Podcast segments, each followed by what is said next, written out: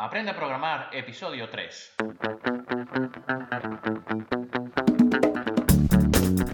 Muy buenos días a todos y bienvenidos al tercer episodio de Aprende a programar, el podcast. Un programa donde hablaremos sobre las herramientas, lenguaje de programación y buenas prácticas que utilizo en mi día a día. En el día de hoy voy a hablar de sistemas gestores de base de datos. Los datos son parte fundamental en una empresa.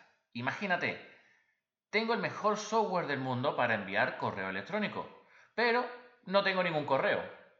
Esos correos electrónicos son los datos que tiene la empresa y son parte fundamental. Podríamos decir que los datos bien gestionados son el core de una empresa. Así pues, el valor que puede aportar un administrador de base de datos es algo muy grande y solo debemos de mirar ofertas de trabajo donde si pones DBA podrás ver que se suele cobrar por encima de los 30.000 euros brutos anuales siendo senior y en muchos casos se podría cobrar mucho más que eso. Pero estos administradores de base de datos no están especializados en los datos. No es así. Muchos de ellos desconocen qué datos tienen, sino que están especializados en el software que hay alrededor de esos datos. Y este software tiene un nombre y se le llama sistemas gestores de base de datos. También son llamados SGBD en español, con sus siglas, o DBMS en inglés. Te pongo otro ejemplo. Esos correos electrónicos que hablamos antes lo podrías tener en una hoja de cálculo y sería totalmente válido y todo el software alrededor de esos datos sería el sistema gestor. Es decir, el software encargado de guardarlo a disco, de leerlo, de mostrarlo, de filtrar, entre otras cosas. Así pues, creo que ya te estás dando cuenta que los datos son muy importantes, pero que los sistemas gestores de base de datos también lo son. Y por ello hay muchos en el mercado. En primer lugar, vamos a ver un ranking donde nos muestra los sistemas gestores más utilizados en la, actualidad. La web en cuestión se llama DB Engineers y veremos que entre los cinco primeros tenemos a Oracle, MySQL, Microsoft SQL Server, PostgreSQL y MongoDB. La metodología para seleccionar este ranking se realiza por el número de menciones en las páginas web, el interés general sobre, según Google Trends, discusiones técnicas en diferentes sitios web como por ejemplo Stack Overflow, oferta de trabajo donde aparecen estos sistemas gestores, perfiles profesionales en LinkedIn, entre otros. Incluso se tiene en cuenta el número de tweets realizados en las redes sociales. En este caso, al decir tweet, pues serían en Twitter, ¿no? Tenemos más de 300 sistemas gestores en esta lista y todos ellos tienen características diferentes e incluso se utilizan para diferentes casos. Dentro del mundo de los sistemas gestores de base de datos han ido apareciendo muchas modificaciones. Pensad que es algo relativamente moderno.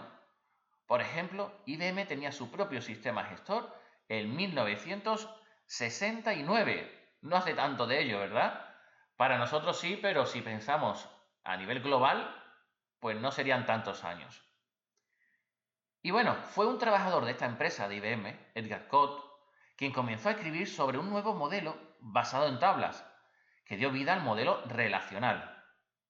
Algo muy utilizado en nuestros días, donde muchos programadores de base de datos lo primero que estudian son lo que se llama formas normales. Una vez tenemos el modelo relacional, podemos hablar también de estos sistemas y para poder hablar con estos sistemas necesitamos un lenguaje. Han aparecido varios, pero fue en el año 86 donde se estandarizó uno que se hizo muy popular y se le llamó SQL, o mejor dicho en español, lenguaje de consultas estructuradas. Este lenguaje no ha dejado de evolucionar hasta nuestros días. Por ejemplo, en el año 2016 salió una nueva revisión llamada SQL 2016 por todo ello, como puedes observar, un sistema gestor tiene mucho más que datos.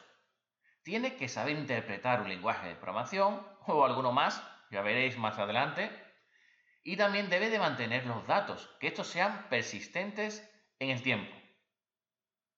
Para finalizar, nos debe de aportar herramientas para el mantenimiento de estos datos, y para ello han aparecido herramientas de copia de seguridad, de replicación e incluso herramientas para exportar datos. La verdad, un mundo muy interesante y apasionante donde todos los días se aprende algo nuevo. Como recomendación, céntrate en un sistema gestor en concreto e intenta sacarle el máximo provecho.